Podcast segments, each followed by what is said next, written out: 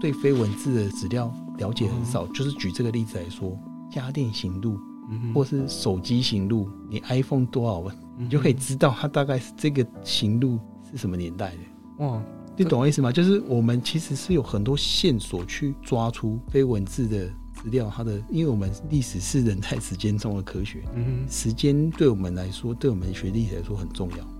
时间我们不是只有一个单一的刻度、一个年代，而是在那个年代可能会有什么样子的社会背景。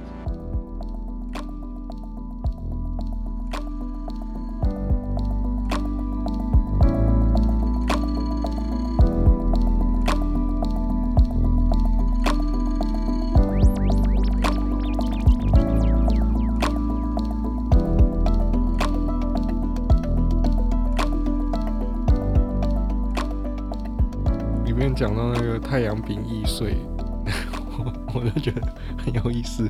我我一直在揣测说，如果这个评估的人在评估这件事情的时候，到底是什么样的想法？对，关于这个文物、嗯、收得起来也很神奇啊，真的留了下来也很神奇，嗯，很厉害，很厉害。其实文物的收藏有时候是机缘。嗯哼，我一直很相信一件事情，就是文物会找到他自己的家，然后就会有人帮他说他的故事。嗯哼。对，像里面有谈到的那个玉山牌的，这也是很神奇啊。对，因为我们搜了没有脉络，结果就有一个人在网络上看到，他就说：“哎、欸，这个公司是他们家。”嗯哼，所以我觉得他其实有些时候会有一些冥冥中有一些他在等待某个故事这样子。哎、欸，对，虽然我是历史学者，我虽然不能完全相信这种特殊的缘分的故事，但是我觉得这世界上真的有一些很神奇的事情。但是这些机缘巧合也刚好要透过博物馆的宣传，不管是脸书或者是官网的，或是网站上的宣传，或是展示的宣传，刚好就被人家看到这个故事，可能就有更多意义。真的，那其实有些。老师刚刚说你们是历史学者的时候，其实我想要你们搜那个刚刚讲到的那个 COVID-19 的那个公告，我还想。这个要放在那个医疗科科技史，还是要放在宗教民俗里面？有时候会不会有这种区分上的混淆？其实历史是很包容。我那时候为什么我大学开始会念个人的生命史？我会念历史，因为我发现我其实蛮在学术上还蛮劈腿的。我除了念历史，我也很喜欢人类学，很喜欢社会学，很喜欢相关的人文社会其他领域。可是我发现历史学可以包容我，通通都可以哎。就觉得蛮有意思的，所以我回过来你这个题目，我觉得其实像那样子的 COVID 那些东西，它既是一个宗教史意义上的意义，但是它可能对于台湾的医疗、嗯、医疗史的，因为它其实是透过所谓的神的降价的话语，嗯、去强调防疫的重要性。那里面的内容其实有可能就是陈时中跟卫福部里面在讲的那些东西，真的。你懂我意思吗？它其实是一个什么社交的距离啊，或是不要那个特殊的一些活动。是，其实应该是他们有吸收到这些东西，嗯，透过了神明的话去讲出来。对，那这个到底是不是神明有接收到卫福部的公文快递，我就不知道了。但是这个意思是。它其实看似宗教，背后还是有现代医疗的那一套公卫的防疫的这个推广在里面。没错，没错。所以其实我反而是觉得，透过这个文本，我们可以分析为什么这个东西会对台湾人觉得有意义。嗯哼，因为信众相信这件事情。嗯哼，那信众相信这件事情的时候，如果它背后本质是推行有意义的话，那其实还蛮有意思的。因为我其实诶、欸、算是有念佛经的人，它里面有一个故事，就是啊佛经里面有一个故事，就是说他就说有一个佛经有一个里面，就是他有一个小有很多小孩，结果他不小心吃了毒药，结果爸爸从远方回来，看到他们这样子，就赶快给他们药吃，结果有的人就不吃药，就是有的人马上就吃，有的人不吃，然后爸爸就赶快离开，离开之后就叫人家回来告诉他那些不吃的儿子说，我已经快要死掉了，你们要赶快吃药，嗯哼，然后他就说啊。爸爸快死了，还记得我们？我们赶快吃那个药。然后他说：“是不是虚妄？是骗人的？”就是佛陀就问他一句话说：“这是不是骗人的？”他说：“没有啊，因为目的是为了要救他们。嗯 ”那其实透过这个 COVID-19 这个这样的预告，你说是不是用宗教方式加以？那我没有说宗教是骗人的，我说宗教方式去宣传这件事情是好的还是不好的？可是它目的是要防疫。重点是它的功能跟效果，对，它真的达到它防疫的它的目的的。然后是用相信这一套整个宗教世界观信仰，所以我没有说只是也有可能真的是神明，这个我们信者很信嘛，对。嗯，只是他把他怎么讲？他把那个现代医学的话语转换成那个在地 local 的传统信仰。我觉得这个是一个很有意思的结合，是在台湾才有办法去对，因为透过这个东西可以去解释很多事情。一般乡下的老人家跟新闻上那个讲什么，他可能听不懂。哎、可是你真是真高公办那条我你而且借新民改干改工这这点啊，我就觉得哦，这个真的是要做要相信。没错，没错，整个世界观是完全不一样的。我觉得这个很有意思。对，所以那一个冷清片也蛮有意思。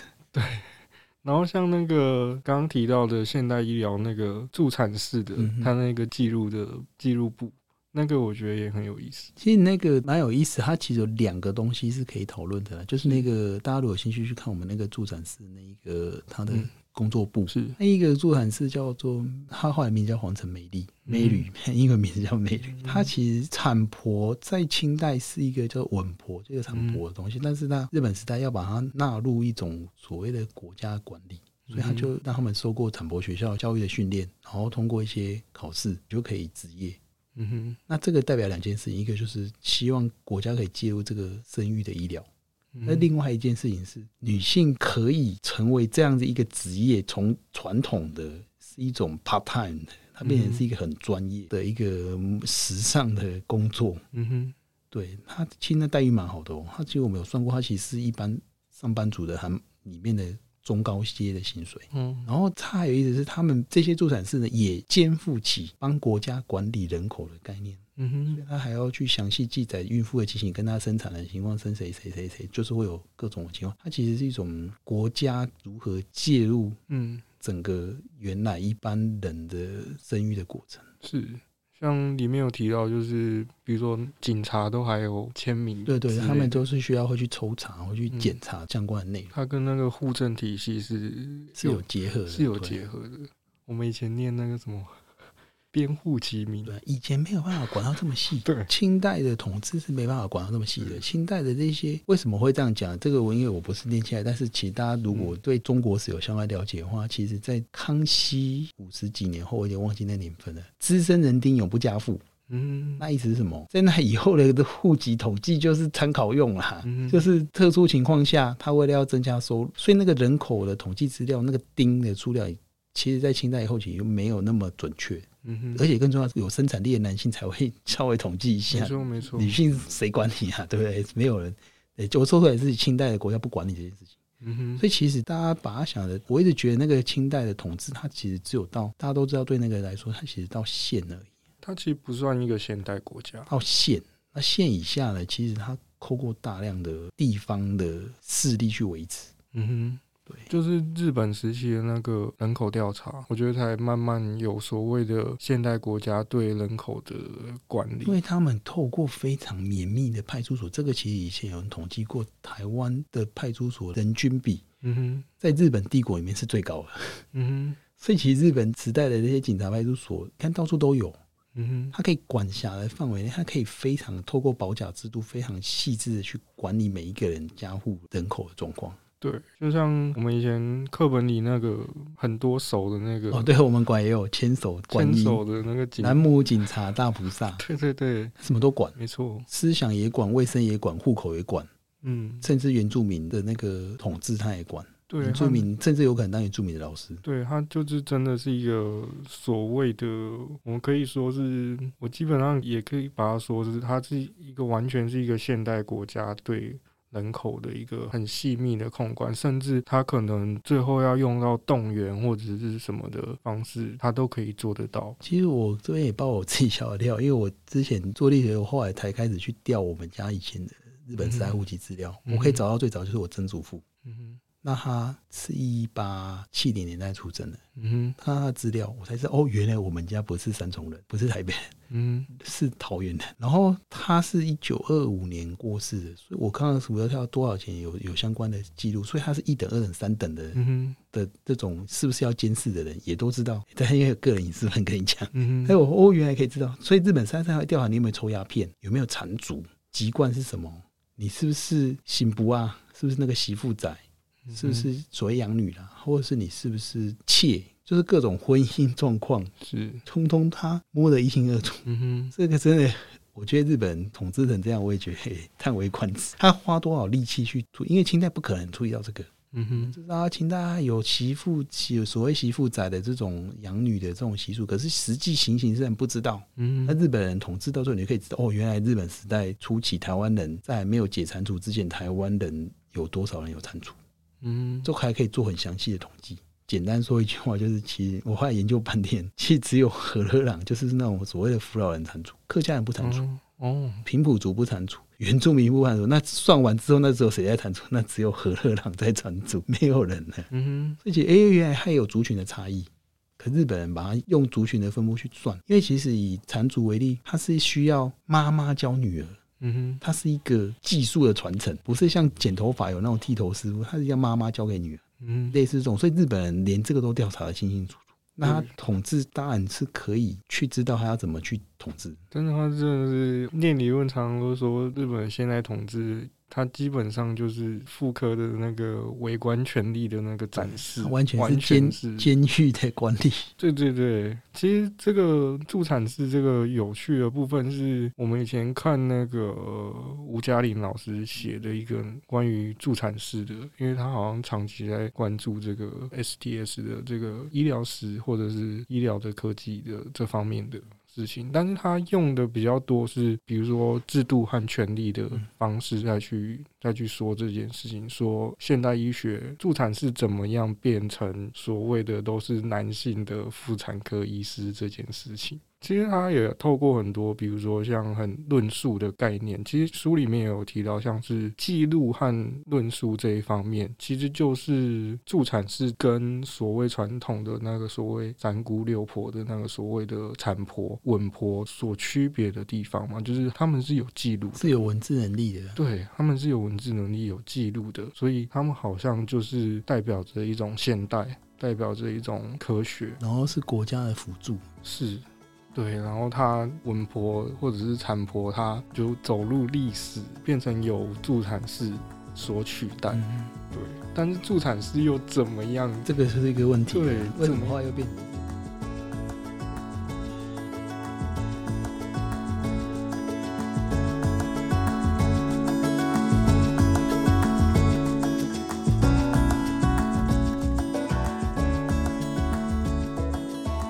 因为其实以前台湾人很少在那个医院出生，没错，在医院出生要非常都市，而且很晚进。像我后来才发现，哦，原来是有区域差隔。像我太太她是下营的，嗯，就一九七零年代后期出生的，助产是接生的。哦，我是三重，我问我妈妈，我妈妈说我们是在医院生的。嗯哼。说哦，原来有真的台北跟南部，然后还有城乡之间的差异，像可能台南城内可能是内，可能又是另外一个风景。嗯哼，开头提到那个什么三牙的什么麻油酒啊，那个沙地帮，哎，那个那其实是我自己的阿嬷跟外婆两个都有小孩不顺产夭折的经历，因为我外婆也我外婆也有，两个都有。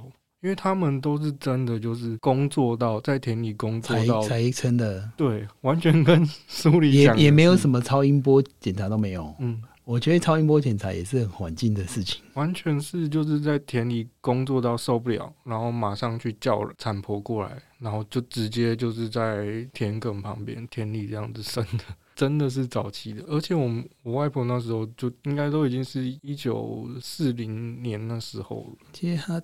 台湾一直有一个过程，它就是这个其实也是跟所谓的工位有关，就是你生产从传统的生产，它可能觉得环境是非常的，因为会可能会有一些细菌感染，嗯哼，所以戏剧学说出现后，日本人才开始引进这个，所以有一套这东西。然后可是到后来又再发更引进下来，就是说，其实生产过程中除了这个东西之外，有很多是不顺产的，嗯哼，这种情况如果在以前的话，可能就直接没有妇产科，对，就可能没办法剖腹就就死掉了。嗯，因为没办法，我问那小朋友就死胎，胎位不正，可能是妈妈跟小孩一起一起都会出事的。我觉得他们是所谓的经验所累积而成的那种应对的技术。有有，像其实胎位其实是、嗯、我之前后来才知道，原来是虽然有时候是身体在下，然后头就是颠倒的话，嗯、其实是有可能透过一些运动去转回来。现代医学是也有这样教，嗯哼，因为我之前我小孩在妈妈肚子里面的时候，也是有发生胎位不正，结果后来医生叫我们做一些测出来的时候，他说可以再观察，嗯，就后来又再看，他就说哎、欸、有正了，可是要透过现代医学，但是以前可能是靠经验，对，经验法则。这个就是另外一套，所以我们其实也不能完全否认。刚才说一下，现在又有另外一套新的技术，就是你知道有种在家居家生产，对，然后又说强调，因为在家里面宝宝是一个很自然的菌种环境，然后只要你有做过一些相关的，在生产前有做相关的检查，你也许你就可以适合在家里面生产的。那可能还是需要助产士，其实还是有助产士。对对对对对。不过这个相较于现在在妇产科出生的比例非常的低，非常低。但是这个又不是传统的稳婆的那样子，或者是助产士的那样子，它还是某种程度也不是回归，只是他生产场所又想要再回到家庭。对，其实所谓自然产，对社会学好像很不喜欢。现代医学去介入到他们称作医疗化，就是医学过度的去干预所谓的呃生命的有一些常态，就是比如说生老病死这些东西，它其实是被过度介入了，被过度介入，对，然后他们其实蛮在意这种事情的，对，所以他们很关注这方面的议题。而且也跟性别有关了，对，就是他们觉得说剖腹产，或者是说，嗯，会阴剪开呀，对这些东西，它是过度的介入的医疗。对，它其实它跟传统的那个台湾其实早期就有一批助产士的体系，但是这批助产士的体系被弃用，学校后来没有所谓的更高等的教育去去有这样的学科的建立，它其实完全被现代医学。不过这个可能又是整个女性或妇产医学的整套另外一套医学史的斗争吗？嗯，没错，它这又有很多权这个其实还蛮多权利问题，这个就是。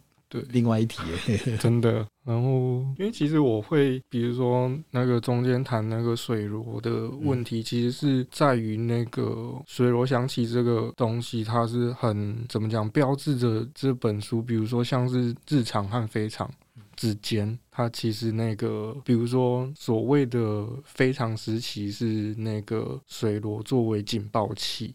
所谓的日常时期是那个所谓的传统的时间观念，所以我想起这个书，它是很有趣的，是它整个把所谓的日常的时间观到现代的时间观念，甚至用像是它里面提到，比如说五炮，嗯，比如说时间的纪念日。嗯他用这些时钟，对对，他的这些东西去完全去取代了所谓的早先的所谓的乡下的耕作的人，他们日常的生活的体系。这是我在看，比如说日常与非常的这个。其实我本来一直在排这个时候，嗯、我一直很希望鼓励同仁可以去写这一种的，哦，结果我竟然很有意思的没有什么同仁对这个有兴趣。哦，就是从日常到非常之间，它好像有些东西它是有一点联系的。对，那老师要不要跟我们讲刚刚讲到的那个死后时间的那个想象，就是木刻更衣版的？木刻更衣版这个也蛮有意思的。这个其实大家知道，那个人死后，我们也很多需要，就是汉人对死后时间想象，人死后还是需要生活，没错。所以，需要一钱之外，你还要衣服、日常用品。现在我可能会烧 iPad。那以前烧什么？以前可能烧一些衣服。嗯哼。那可是我们这本书里面提到那个更衣版，这大概会提到的是他，比如说那时候可能会有那个家庭用品。嗯哼。洗衣机啊，嗯哼。电视机，嗯。钟表，就刚才提到的时间。对。所以其实那个钟表它刻度的那个东西的表现，刻度也很有，其实是有特殊的某一个钟表，它的牌子它会特别这样子去显示。嗯，所以我们后来才慢慢去推测，从里面的东西去推测，这个木刻板六七零年代到九零年代，为什么可以这样推测？就是从这一些里面的家电用品，嗯哼，或者这些物品里面去推测出来。因为有些太传统的，像洗脸盆啊，那个就没办法推测，或是像那些衣服，那个就没办法推测。但是如果从这些家电用品，就双炒单炒，我们就可以去推测一些出现的年代。嗯哼，所以其实我们那一集里面有去俏皮话，就是要烧就烧最新的。对，没错。所以我们用这个木刻板是刚好 focus 在那个时间，可能在那个时间点，嗯、那个东西是那时候的人觉得最重要的日常用品。嗯，那如果我们一二零二零年代一定是手机，对，没手机怎么办？不能没有手机。所以我意思是说，这个是不同时代要烧最新的。对。所以其实就是我们回过来就是说，人活人对过世的人他的死后的时间，或是他需要的东西的想象。嗯哼，我觉得那个刻度也还蛮有意思，那个蛮有意思。对，因为它是杂志的那个行路里面会出现指针的指向，在不同年代还有不同的指向方向。对，所以他这样子就可以去推测他大概是什么年代。他是 还蛮有意思的。他是制作的人，他自己有那个观念，他可能有看到那个行路吧，或者他自己有在用。嗯哼，因为他如果要做这个时钟，他可能要有一些参考的资料吧。嗯，他可能自己没钱的话，他可能去看人家行路，嗯哼，或者是去家电行看家电的那个行路拿来不用钱了。嗯哼，哎，他可能就这个也很考究哎，有可能啊，这个有可能啊，这个很多可能性。所以我发现，其实文物里面充满了各种想象的可能，那你就需要搭配其他的文物、其他的资料去佐证它。像我们这里面就有找到。家电的行路，我们馆藏也有家电行路，嗯、一比对就是哦，原来是这个时候的，他就推测哦，原来是什么？我刚才一直要说我们为什么对非文字的资料了解很少，嗯、就是举这个例子来说，家电行路，嗯、或是手机行路，你 iPhone 多少万，嗯、你就可以知道它大概是这个行路是什么年代的。哇，你懂我意思吗？就是我们其实是有很多线索去抓出非文字的。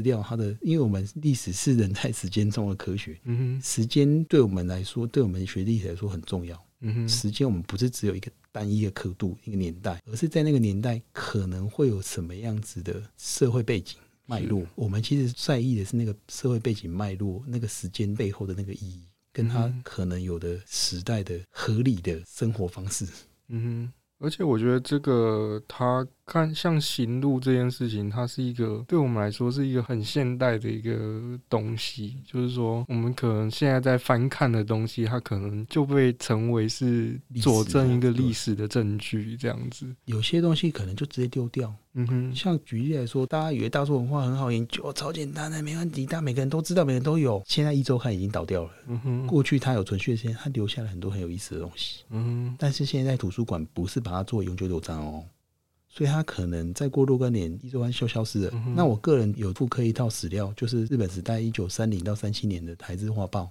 嗯，它就是像那时候的一周刊或是时代周刊这种东西，就是时报周刊这种东西。那里面有很多大众文化的东西。我现在八十几号我凑不齐，我去日本、台湾找不到，找不全，凑六十几号，穿大概八成左右的有被我找到。可是那时候印量有多少？我推测了，我用他的那个一个数据我去推测，一个月印一万册。哇！现在经过九十几年、一百年后，对不起，找不到，找不全。嗯，一万册是很大量的那个印制量吧？嗯哼，找不到全的了，所以我才说，哦、大家不要以为大众文化、大众文物很好研究，很好什么样，然后就没问题。可是其实有时候历史细节是藏在大家越容易觉得很习以为常的东西，嗯，经过一个时代淘洗之后，可能它就消失了。是，尤其是在。像班杰明说，他所谓这个是一个大量复制的年代，嗯哼，大量复制的年代呢，看似可能有上亿的复制品，嗯哼，可是时间过后，可能一件都没有留，可是它可能在那一个 moment，那个那一个时间带是很重要的东西，所以我觉得有些文物会被刚好留下来做一个佐证，其实还蛮有意思。对，尤其是像刚刚老师提到那个所谓习以为常的，有时候那个习以为常才是我们要去给他一点怀疑，或者是给他一点特别的注意的地方。就是一不小心就在我们的习以为常之下就遗落了，就失去了。但是好像也没有人去为他们做什么记录，就习以为常当中的不一样。对。像音乐史来说，这下一次可能可以请我一个一个黄演员研究流行乐，嗯、哼。以前有唱片，然后慢慢的就很短暂时间有一个其他物种，然后有录音带存续一段时间，嗯、现在变成 CD，到最后变云端，嗯、中间那个录音带那个时代很短，嗯、哼。你现在有几台有办法开录音带？再过二十年没有机器可以开录音带，嗯、哼。但是那录音带也保存不容易。对，如果他没有发霉有，对他如果没有发霉有，就被保存完好的话，这录音带是不是很好的声音的史料？是，但是可能你就不见了，因为发霉就丢掉了。而且像像我之前看那个马世芳的，他有在谈那个录音的工具，嗯、等于说早期不是电脑录音吗？早期还是大。对，数诶类比式的时代啊，对它很多物件，它其实是是那个时代的录音，或者是那个音质是那个用那种方式录才录得出来的，嗯、那现在可能就真的录不出来。那那种就跟现在除了数位相机很发达，还是有人会执着于用那个底片。对，这样拍摄出来的一些重洗出来的感觉，还是跟数位不一样的地方。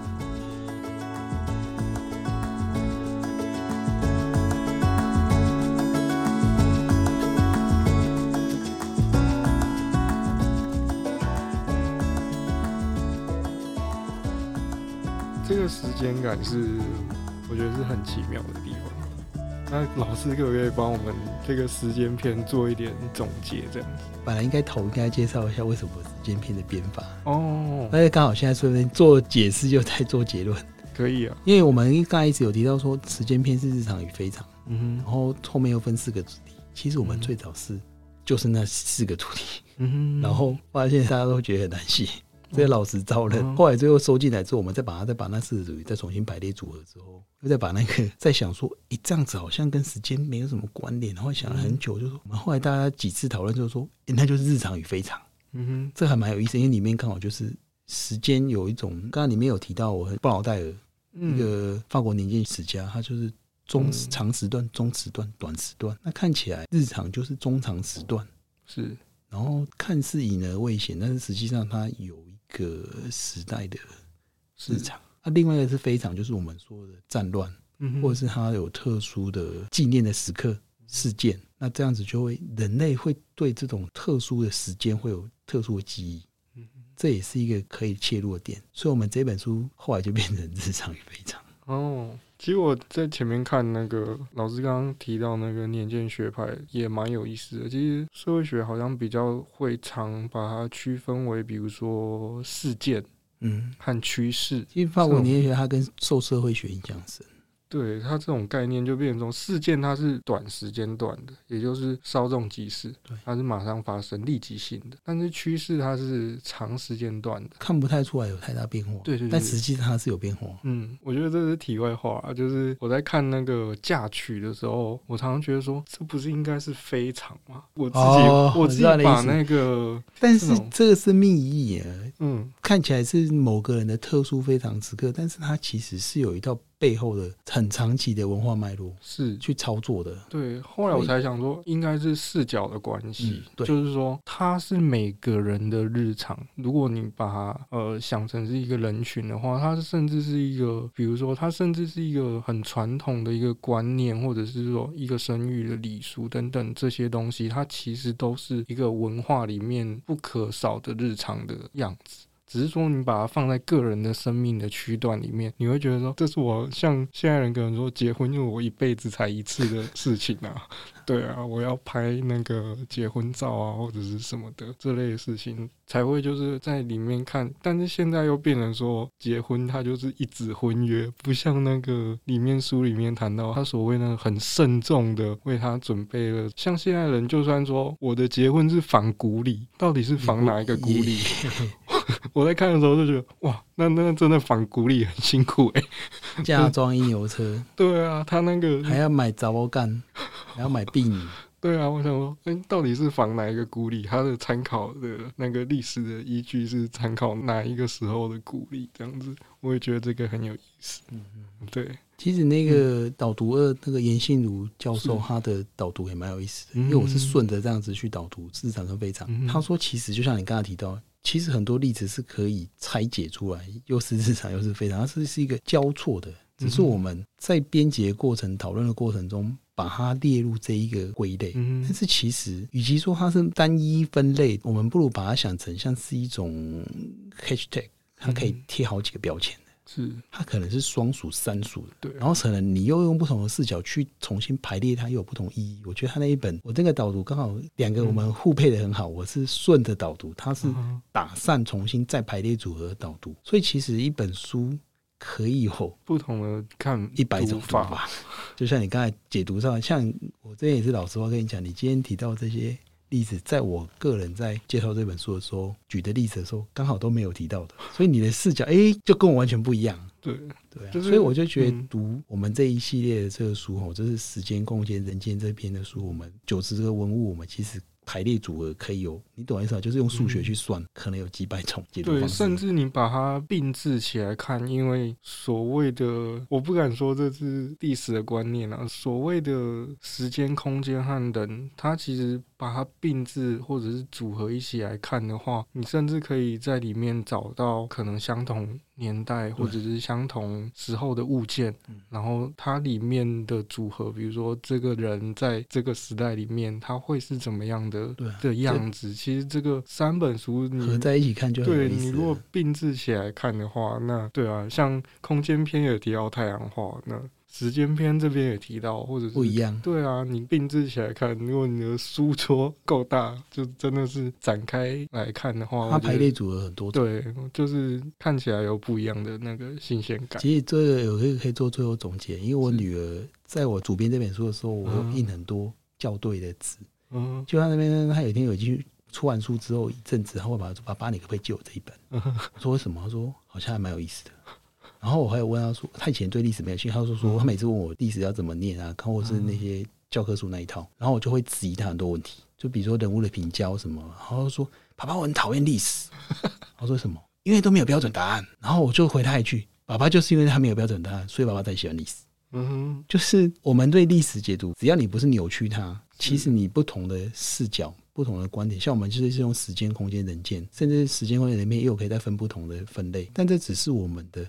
暂定的比较不得不为了要编辑出版的一个策略，嗯哼，但是它其实就像刚刚提到，它可能有不同的排列组合之后，你又可以产生你自己阅读的体验，嗯，所以我觉得这就是我们读书还蛮有意思的地方。嗯，一个人同一本书可能有，就是一百个人可能有一百种解读方式。我以前老师他常常说，就是追求标准答案这件事情，其实他他的说法是另外一种说法。他说这个是对一个问题真的有兴趣的人他会去问的一个问题，就是说，因为它是一种他把它称作是一种追求真理的欲望。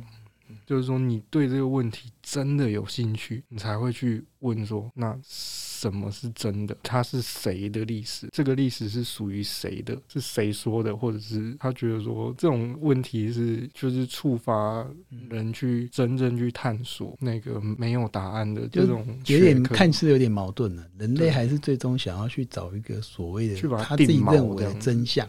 嗯，但是你的真相跟我的真相不一定一样，但我也不是相对论者，因为其实我念历史大概三十年了，我嗯念到最后，我会发现好像我们看到我们现在留下来的资料，跟你去人情推测，所谓的常理去推测，跟各种那时候的时空背景去推测，然后所有的史料就摆开来看。各种可能性，各种因为不是只有你研究这个问题而已，嗯，各种可能去讨论之后，你就会觉得说，哎，好像这个事情可能是这样发生的，二二八事件可能是这样子的，白色恐怖可能是这样的背景，什么样子的事情，但是可能是的答案，这个答案有没有可能被推翻，或是你自己又在推翻你自己？有可能，对，所以我才说没有标准，但是我们想要逼近那个你说的所谓的加引号的标准答案，最后所谓的真理，嗯，真理是事几事件一旦发生后，一切的探寻的。都是推测，对，这是很有点吊诡的，对，很这个它其实是有点论证，嗯哼，我觉得是一种人跟历史不断的对话，嗯，